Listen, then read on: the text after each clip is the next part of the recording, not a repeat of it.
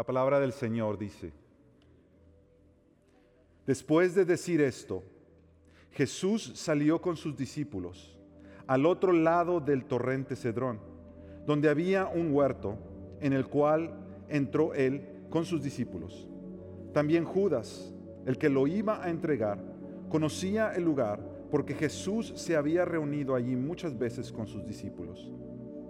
Entonces Judas, tomando la tropa romana y a varios guardias de los principales sacerdotes y de los fariseos, fue allá con linternas, antorchas y armas.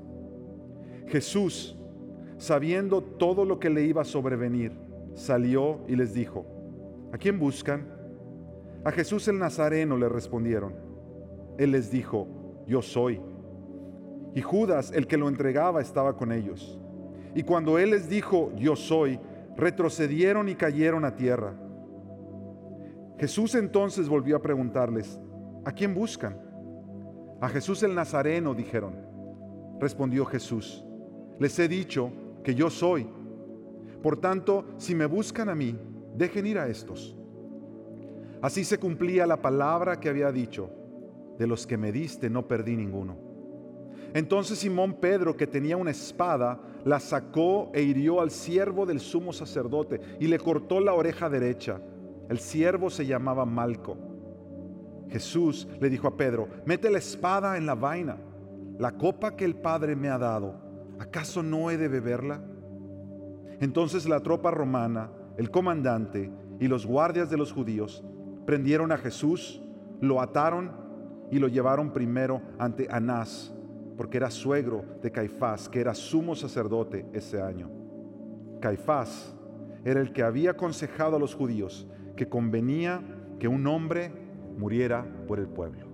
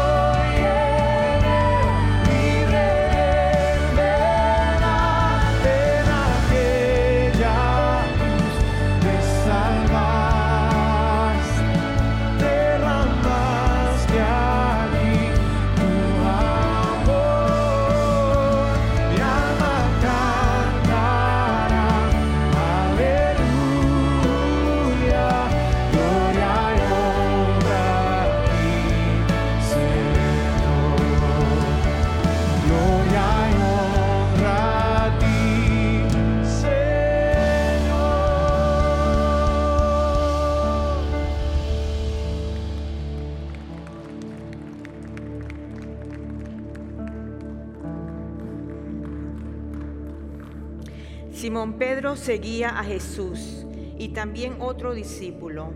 Este discípulo era conocido del sumo sacerdote y entró con Jesús al patio del sumo sacerdote. Pero Pedro estaba afuera a la puerta. Así que el otro discípulo, que era conocido del sumo sacerdote, salió y habló a la portera e hizo entrar a Pedro. Entonces la criada que cuidaba la puerta dijo a Pedro, ¿no eres tú también uno de los discípulos de este hombre? No lo soy, dijo él. Los siervos y los guardias estaban de pie, calentándose junto a unas brasas que habían encendido porque hacía frío. Pedro también estaba con ellos de pie, calentándose. Entonces el sumo sacerdote interrogó a Jesús acerca de sus discípulos y de sus enseñanzas. Jesús le respondió, yo he hablado al mundo públicamente, siempre enseñé en la sinagoga y en el templo, donde se reúnen todos los judíos, y nada he hablado en secreto. ¿Por qué me preguntas a mí? Pregúntales a los que han oído lo que hablé. Estos saben lo que he dicho. Cuando dijo esto, uno de los guardias que estaba cerca dio una bofetada a Jesús diciendo, ¿Así respondes al sumo sacerdote? Jesús le respondió, si he hablado mal, da testimonio de lo que he hablado mal. Pero si hablé bien, ¿por qué me pegas? Anás entonces lo envió atado a Caifás, el sumo sacerdote. Simón Pedro estaba de pie, calentándose, y le preguntaron, ¿no eres tú también uno de sus discípulos? No lo soy, dijo Pedro, negándolo. Uno de los siervos del sumo sacerdote, que era pariente de aquel a quien Pedro le había cortado la oreja, dijo, ¿no te vi yo en el huerto con él? Y Pedro lo negó otra vez, y al instante cantó un gallo.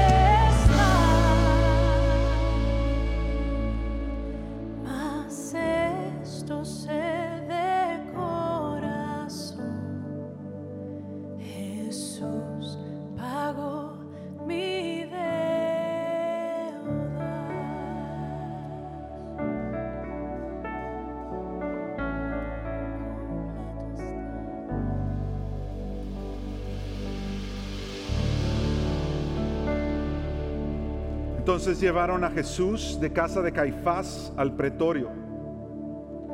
Era muy de mañana y ellos no entraron al pretorio para no contaminarse y poder comer la Pascua. Pilato pues salió afuera hacia ellos y dijo, ¿qué acusación traen contra este hombre? Ellos respondieron, si este hombre no fuera malhechor, no se lo hubiéramos entregado. Entonces Pilato les dijo, se lo pueden llevar y juzgar conforme a su ley. A nosotros no nos es permitido dar muerte a nadie, le dijeron los judíos. Esto sucedió para que se cumpliera la palabra que Jesús había hablado, dando a entender de qué clase de muerte iba a morir. Pilato volvió a entrar al pretorio y llamó a Jesús y le preguntó, ¿eres tú el rey de los judíos? Jesús respondió, ¿esto lo dices por tu cuenta o porque otros te lo han dicho de mí? Pilato contestó, ¿acaso soy yo judío? Tu nación y los principales sacerdotes te entregaron a mí. ¿Qué has hecho? Jesús le respondió, mi reino no es de este mundo. Si mi reino fuera de este mundo, entonces mis servidores pelearían para que yo no fuera entregado a los judíos. Pero ahora mi reino no es de aquí. Así que si tú eres rey, le dijo Pilato, tú dices, tú dices que yo soy rey, respondió Jesús. Para esto yo he nacido y para esto he venido al mundo, para dar testimonio de la verdad. Todo el que es de la verdad escucha mi voz. Pilato le preguntó, ¿qué es la verdad? Y habiendo dicho esto, salió otra vez a donde estaban los judíos y les dijo, yo no encuentro ningún delito en él, pero es costumbre entre ustedes que les suelte a alguien durante la fiesta de la Pascua. ¿Quieren pues que les suelte al rey de los judíos? Entonces volvieron a gritar diciendo, no a este, sino a Barrabás. Y Barrabás era un ladrón. Entonces Pilato tomó a Jesús y lo azotó. Y los soldados tejieron una corona de espinas, la pusieron sobre su cabeza y lo vistieron con un manto de púrpura. Y acercándose a Jesús le decían, salve, rey de los judíos. Y le daban bofetadas. Pilato salió otra vez y les dijo, miren, lo traigo fuera para que sepan que no encuentro ningún delito en él. Y cuando Jesús salió fuera, llevaba la corona de espinas y el manto de púrpura. Y Pilato les dijo, aquí está el hombre. Cuando lo vieron los principales sacerdotes y los guardias, gritaron, crucifícalo, crucifícalo. Pilato les dijo, ustedes pues lo toman y lo crucifican, porque yo no encuentro ningún delito en él. Los judíos le respondieron, nosotros tenemos una ley y según esa ley él debe morir porque pretendió ser el Hijo de Dios. Entonces Pilato, cuando oyó estas palabras, se atemorizó aún más. Entró de nuevo al pretorio y dijo a Jesús, ¿de dónde eres tú? Pero Jesús no le dio respuesta. Pilato entonces le dijo, ¿a mí no me hablas? ¿No sabes que tengo autoridad para soltarte y que tengo autoridad para crucificarte? Jesús respondió, ninguna autoridad tendrías sobre mí si no se te hubiera dado de arriba. Por eso el que me entregó a ti tiene mayor pecado. Como resultado de esto, Pilato procuraba soltar a Jesús. Pero los judíos gritaron, si suelta a este, usted no es amigo de César. Todo el que se hace rey se opone a César. Entonces Pilato, cuando oyó estas palabras, sacó fuera a Jesús y se sentó en el tribunal, en un lugar llamado el empedrado, y en hebreo Gábata. Y era el día de la preparación para la Pascua. Eran como las seis de la mañana. Y Pilato dijo a los judíos, aquí está su rey. Fuera, fuera, crucifícalo, gritaron ellos. ¿He de crucificar a su rey? les dijo Pilato. Los principales sacerdotes respondieron, no tenemos más rey que César. Así que entonces Pilato lo entregó a ellos para que fuera crucificado.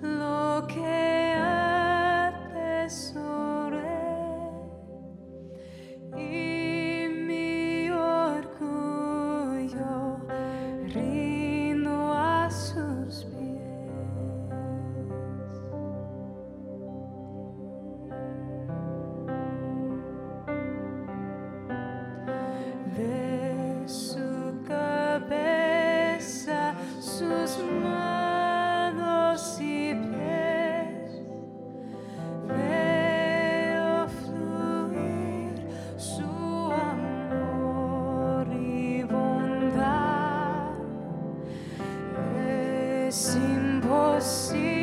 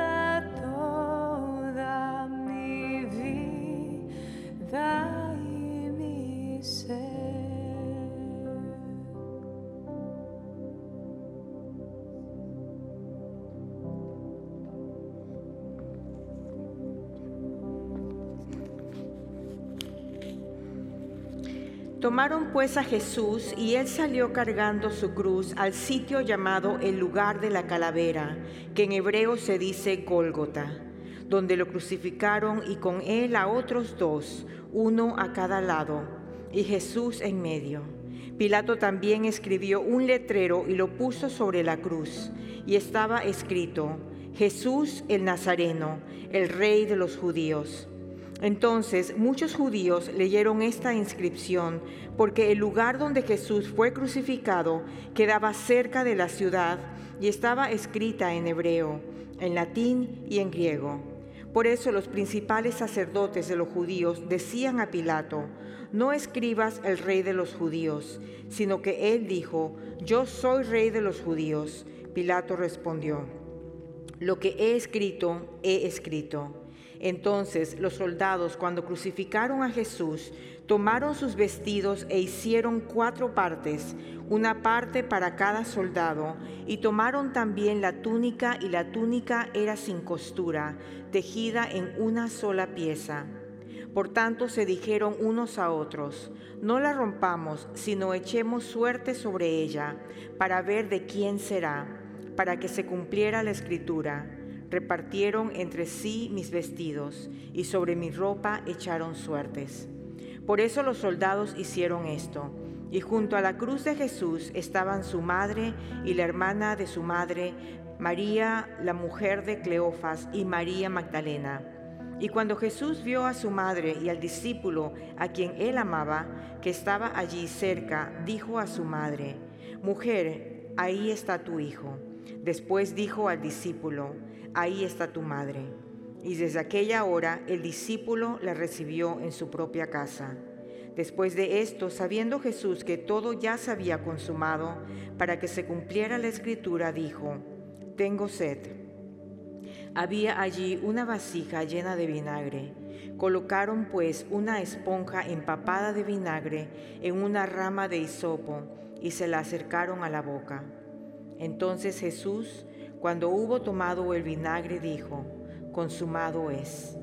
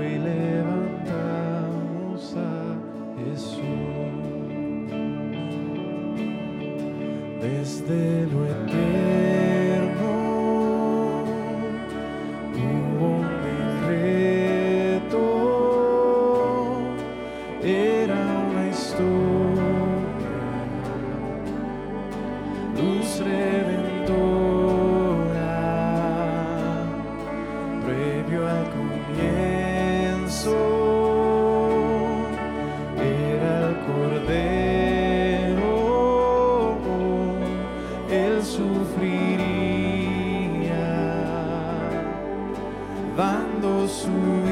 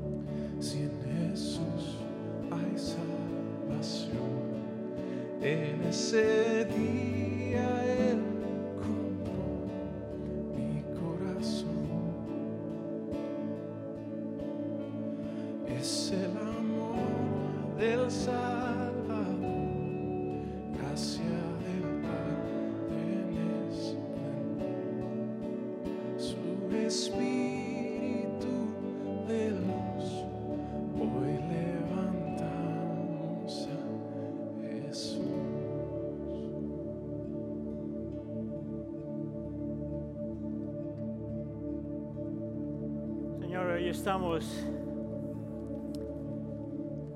ante tu presencia recordando el evento que cambió la historia hace más de dos mil años atrás. Recordamos aquel momento, Señor, donde tú entraste a este mundo. No solamente en convertirte en ser humano, sino ir a la cruz del Calvario.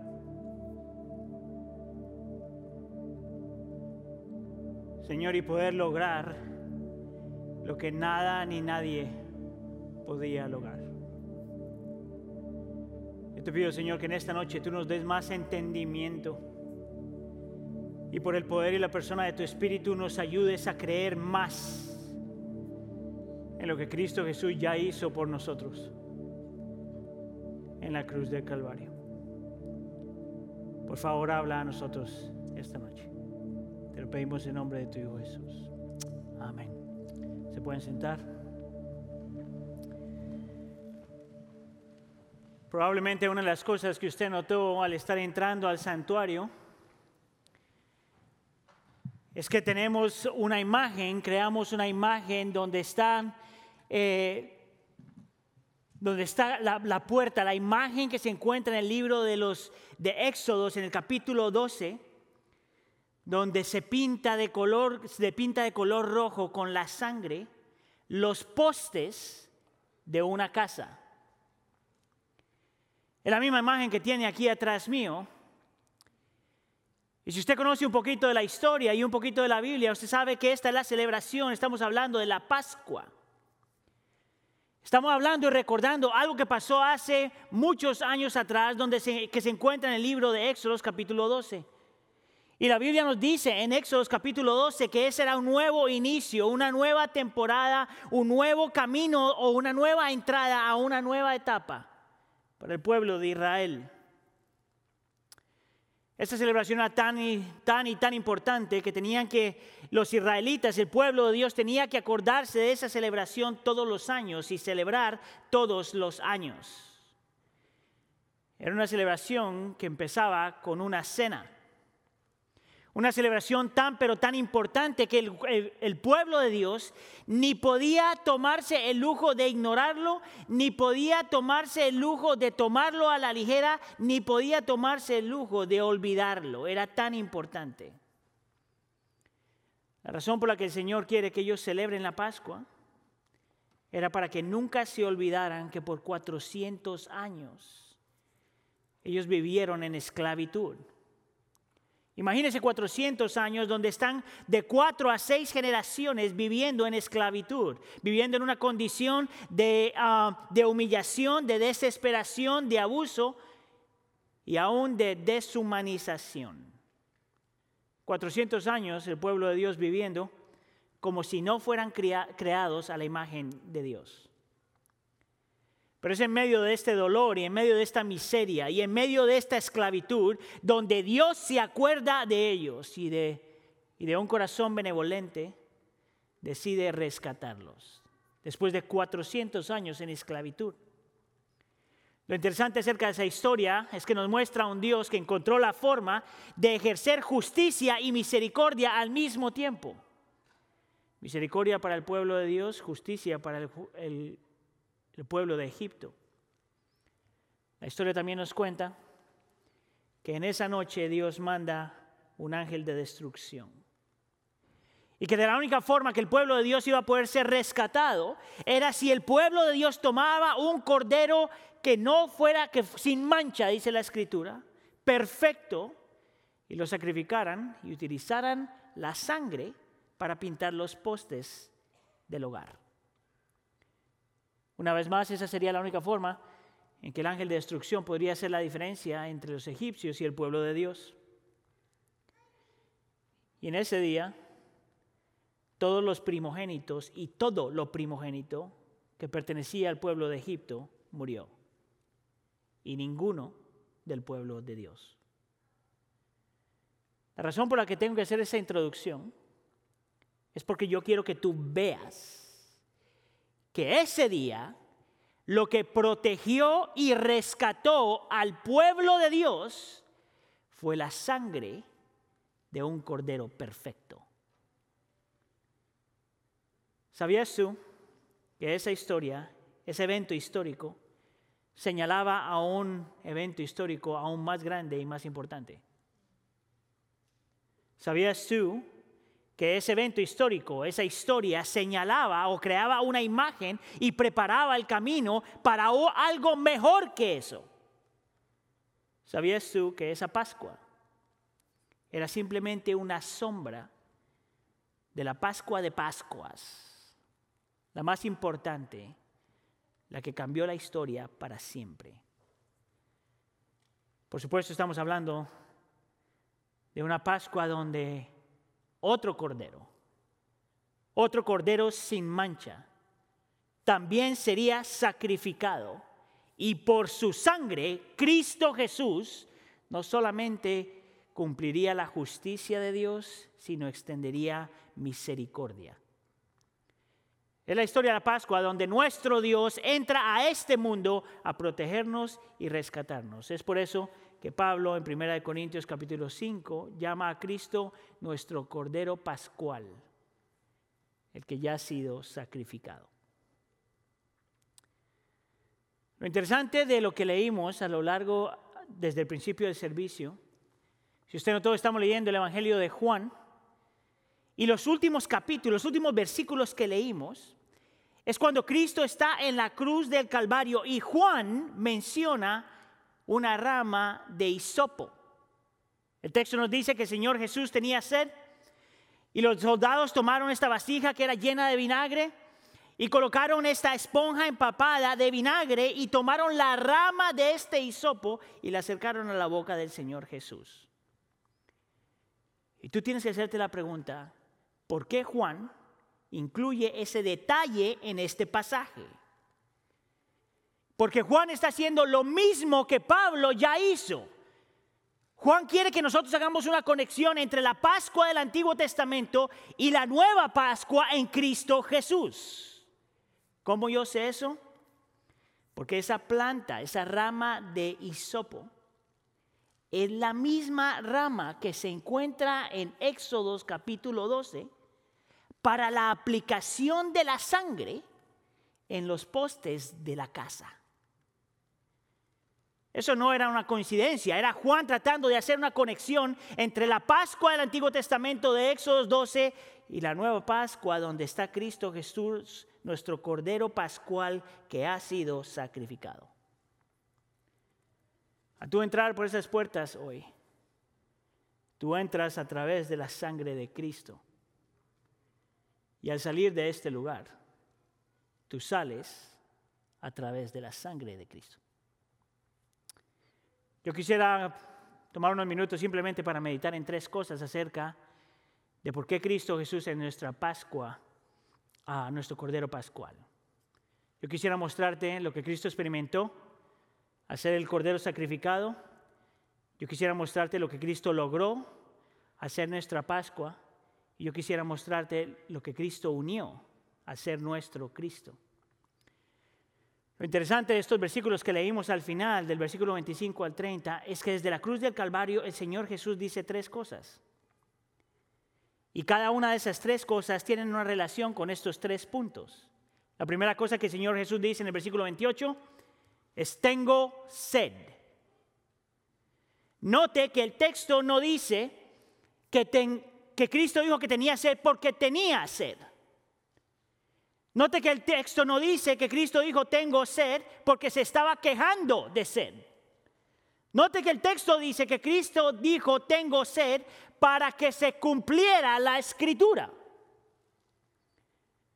¿Sabe lo que significa eso? Que cuando Cristo está en la cruz del Calvario, estaba ahí no porque tenía que hacerlo, sino porque quería hacerlo que la razón por la que Cristo va a la cruz del Calvario no era simplemente para, eh, para, cumplir el plan de redención del Padre, sino porque estaba dispuesto a ser obediente hasta la muerte. La razón por la que Cristo Jesús dice, tengo sed, es porque estaba dispuesto a experimentar el mismo infierno para salvar al pueblo. Y tú dirías, Aníbal, ¿de dónde sacas eso? Bueno, cuando haces un estudio del Nuevo Testamento de la palabra sed, te das cuenta que el Nuevo Testamento utiliza la palabra sed para describir, para, para utilizarlo como una forma de descripción de lo que es el infierno. En Lucas 16, por ejemplo, el Señor Jesús cuenta la historia de este hombre que está en el infierno y que quiere mojar la punta del dedo, eh, la punta de su dedo con agua porque estaba en agonía en el fuego del infierno. Y es aquí donde nosotros vemos lo que Cristo experimentó en la cruz del Calvario. Lo que Cristo experimenta en la cruz del Calvario al decir tengo sed es el mismo infierno. Si tú no sabes lo que es eso, yo quisiera describírtelo a ti. Porque solamente cuando nosotros apreciamos lo que Cristo Jesús hizo y experimentó, que realmente somos transformados. Interesantemente, cuando el Señor Jesús dice, tengo sed, Él está eh, citando al Salmo 22. Y el Salmo 22 es una muy buena descripción de lo que Cristo estaba experimentando y por qué nosotros decimos que eso es como el infierno se siente. En la cruz del Calvario, Salmo 22 dice, Dios mío, Dios mío, ¿por qué me has desamparado? El infierno es un lugar de abandono. El Señor dice, ¿por qué estás tan lejos de salvarme, tan lejos de mis gritos de angustia? El infierno es un lugar de soledad. Dios mío, clamo de día, pero tú no respondes. Por la noche, ah, por la noche, pero no encuentro descanso. El infierno es un lugar de molestia. Soy un gusano y no un hombre, despreciado por todos, despreciado por el pueblo. Todos los que me ven se burlan de mí. El infierno es un lugar de vergüenza. Muchos toros me rodean, leones rugientes que desgarran a sus presas, abren la boca de par en par contra mí. El infierno es un lugar de miedo. Soy derramado como agua y todos mis huesos están desconyugados. El infierno es un lugar de dolor. Mi corazón se ha convertido en cera, se ha derretido dentro de mí. El lugar es un lugar, es un lugar de desintegración. Mi, mi boca está seca como un tiesto y mi lengua se pega al paladar. El infierno es un lugar de sed que nunca deja de ser. ¿Sabes qué me llama la atención acerca de esto? No solamente te describe lo que el Señor está experimentando, estar en la cruz del Calvario, sino te muestra que el Señor Jesús sabía exactamente lo que iba a tener que experimentar. Y no se echó para atrás. ¿Por qué? Porque si tú has puesto tu fe en Cristo Jesús, Él estaba pensando en ti. Porque si eres creyente, Él te tenía en la mente. Y el infierno valía la, valía la pena experimentar siempre y cuando tú pudieras satisfacer tu sed en Él. En la cruz del Calvario el Señor experimenta sed para que tú y yo no la tengamos que experimentar. La segunda palabra que el Señor Jesús dice desde la cruz del Calvario es consumado es. Y este es un grito. Y es aquí donde vemos lo que el Señor logró al ser nuestro Cordero Pascual. Consumado es, la palabra en original es tetelestai. Consumado es, en realidad la palabra consumado es en español no, no puede realmente eh, explicar a profundidad lo que la palabra tetelestai significa. Si fuera a traducirlo de otra forma, diríamos consumado es, es todo lo que se tenía que hacer, se ha hecho en su totalidad. Lo que se, se tenía que cumplir se ha cumplido en totalidad. Lo que se tenía que lograr se ha logrado en totalidad. Lo que se tenía que pagar se ha pagado en totalidad. Cuando el Señor Jesús dice, consumado es, es en el tiempo perfecto. Significa que lo que hizo Cristo en la cruz del Calvario es válido para nuestro pasado, es válido para nuestro presente y se va a ser válido para nuestro futuro. Consumado es. No hay nada de lo que Cristo Jesús ha hecho que pueda ser robado de ti. The telestai. Es un grito de victoria, no es un grito de dolor. La pregunta que nosotros tenemos que hacerle al texto es, ¿qué fue lo que Cristo Jesús logró? ¿Qué fue lo que Cristo Jesús completó? ¿Qué fue lo que Cristo llenó? ¿Qué fue lo que Cristo pagó? Y la respuesta es simple en realidad. Cristo logró tu salvación y mi salvación. Consumado es. Cristo logró que nosotros podamos tengamos acceso al Padre. Consumado es. Cristo logró que nosotros que él cumplió lo que el Padre le dio. Consumado es. Cristo logró que el pago de nuestro pecado llegó sobre él, consumado es. Cristo logró que nosotros podemos ser perdonados, aceptados, amados, recibidos, adoptados, consumado es. Cristo logró que cumplió lo que la ley demandaba, no solamente al vivir la vida que nadie ha vivido, sino a morir la muerte que todos merecemos aún el día de hoy. Consumado es.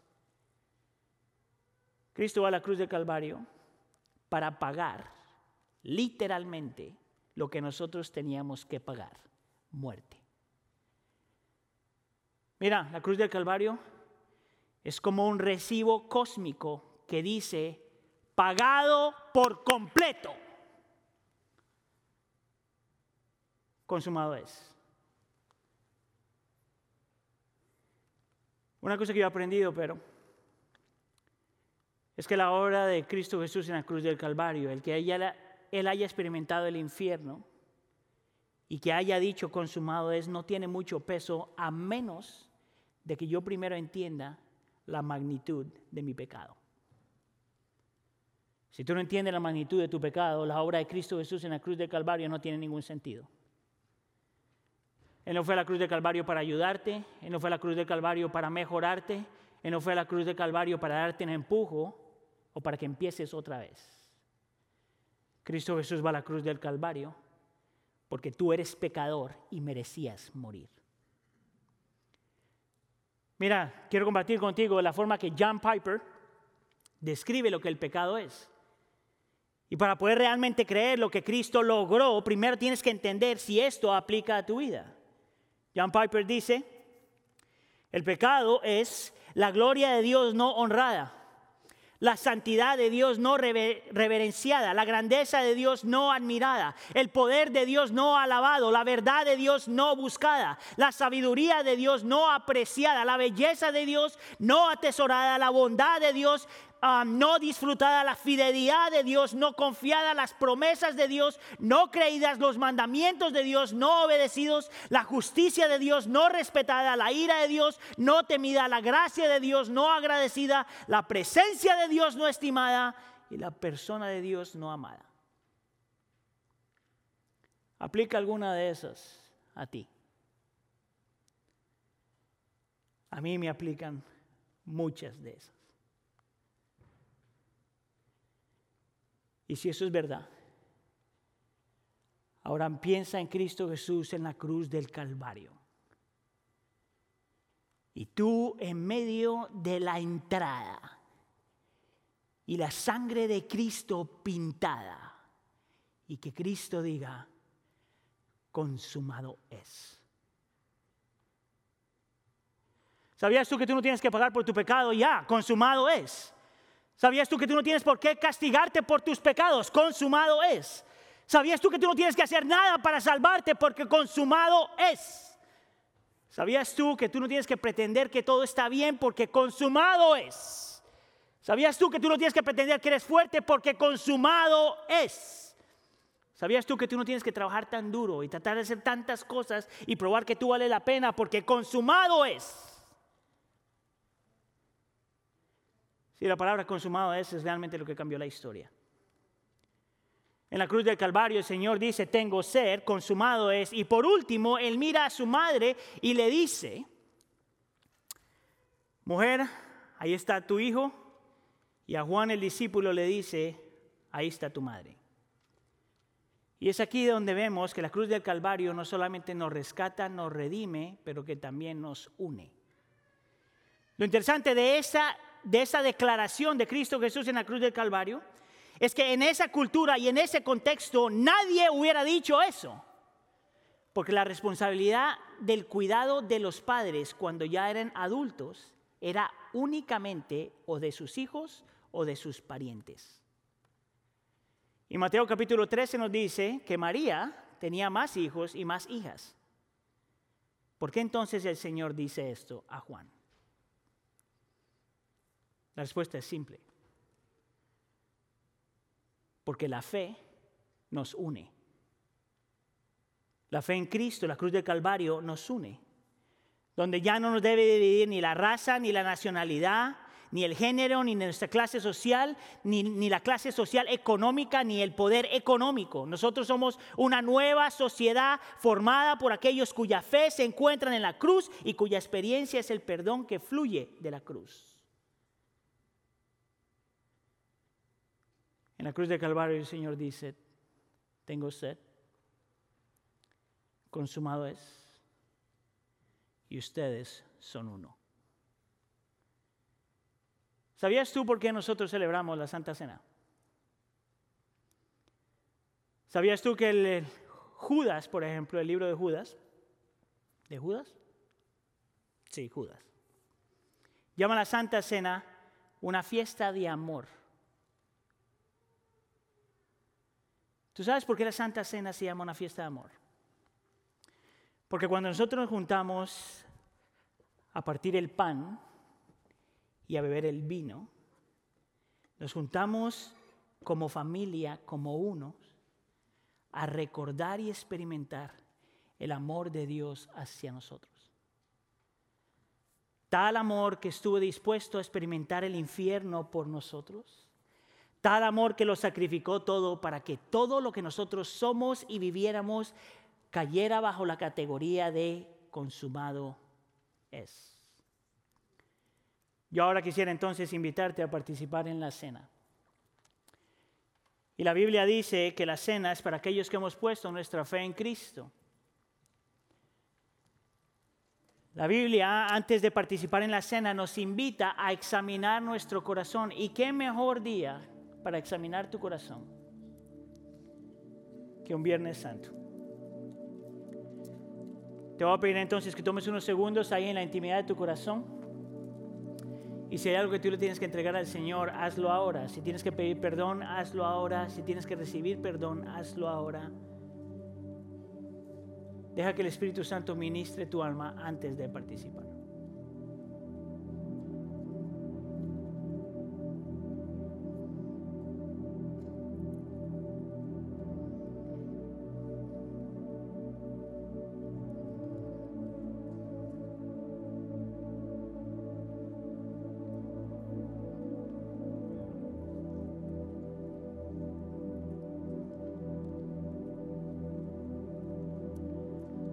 Te voy a pedir que remuevas la primera capa de la copa que tienes en tus manos y tomes el pan y escucha lo que la escritura dice. El Señor Jesús después de dar gracias lo partió y dijo, este es mi cuerpo que es por ustedes. Hagan esto en memoria de mí. Podemos participar.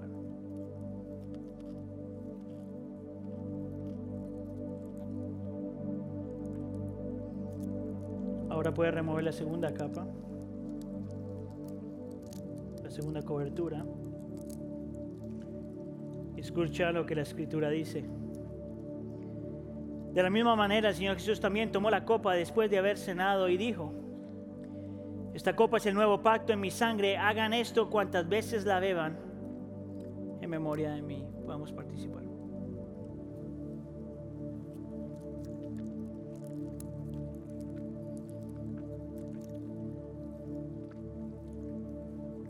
Señor, te damos tantas gracias. Que no importa cuántas veces escuchemos lo que tú hiciste en la cruz del Calvario, nunca es suficiente para poder realmente entender todo lo que experimentaste, todo lo que lograste, todo lo que ganaste por nuestro bien. Para tu gloria y nuestro bien. Señor, te pido que así como estos elementos entran a nuestro sistema, así la realidad de lo que Cristo hizo en la cruz del Calvario también entre a nuestro corazón y se quede ahí. Que la magnitud de lo que Él experimentó y la magnitud de lo que Él logró nos muestre la magnitud de tu amor. Te lo pedimos por favor en nombre de tu Hijo Jesús. Todos decimos. Ponte de pie y cantemos juntos.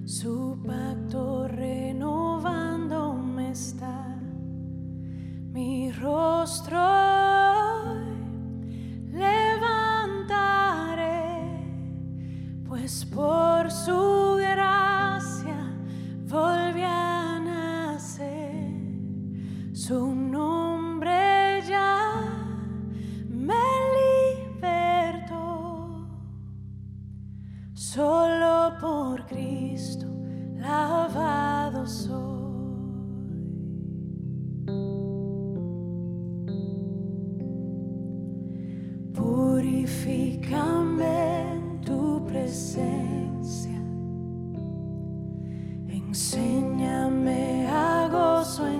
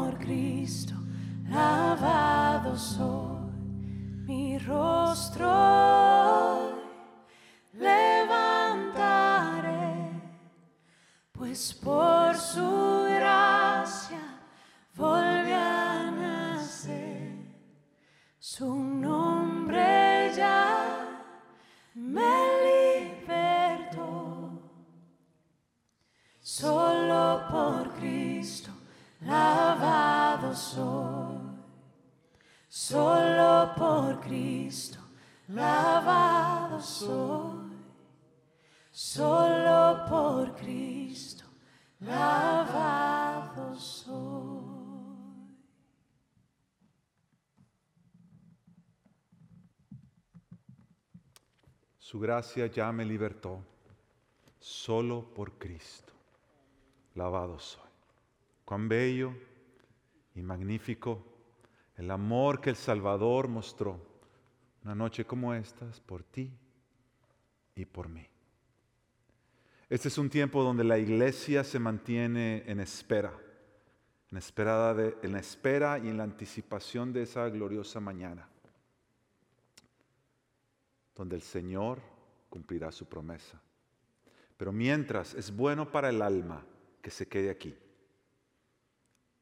descansando, reposando, en medio de la espera, recordando que tu alma fue lavada ya por la sangre del Cordero Pascual, que tú y yo tenemos hoy un lugar en la mesa. Es bueno que el alma se quede ahí. Invita a tus familiares, amigos que nos acompañen. Todavía tenemos tarjetitas como estas para nuestro servicio de resurrección el domingo. Eh, vamos a tener ah, cuatro servicios en total este domingo, tres servicios en inglés y un servicio en español. Si tienes amistades por las cuales quieres invitarlos a los servicios en inglés, tendremos un servicio a las 8 de la mañana, servicio tradicional con orquesta. Un servicio a las nueve y media y a las 11 de la mañana con el equipo de alabanza que estarán dirigiendo en inglés. Para entonces a las doce y media del mediodía. Este domingo será a las doce y media que estaremos como iglesia. Mira, tú no quieres llegar tarde este domingo. Tú quieres estar aquí desde el primer momento que comienza la iglesia a celebrar la victoria de Jesús. Tenemos una última lectura y este es el servicio en donde nosotros como iglesia salimos en silencio, una vez más, para que nuestra alma se aquiete en esa verdad. Voy a leer la última porción de hoy de la escritura en el Evangelio de Juan, del capítulo 19, verso 31 al 42, y al terminar te voy a pedir que salgas en silencio, en anticipación de la obra de Jesús. Los judíos entonces, como era el día de preparación para la Pascua, a fin de que los cuerpos no se quedaran en la cruz el día de reposo, porque ese día de reposo era muy solemne, pidieron a Pilato que les quebraran las piernas y se los llevaran. Fueron pues los soldados y quebraron las piernas del primero y también la del otro que había sido crucificado con Jesús.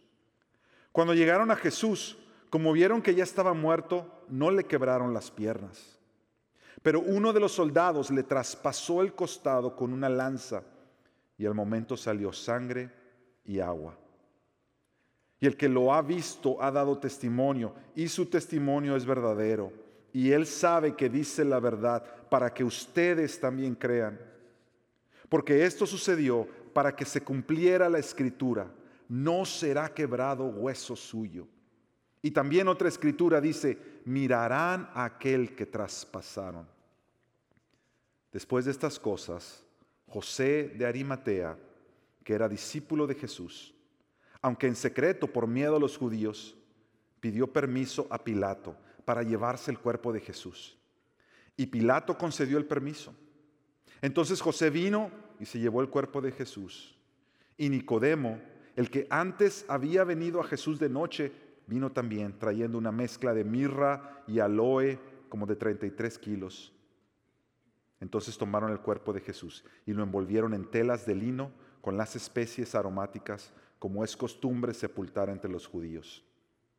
En el lugar donde fue crucificado había un huerto y en el huerto un sepulcro nuevo, en el cual todavía no habían sepultado a nadie. Por tanto, por causa del día de la preparación de los judíos, como el sepulcro estaba cerca, pusieron ahí a Jesús.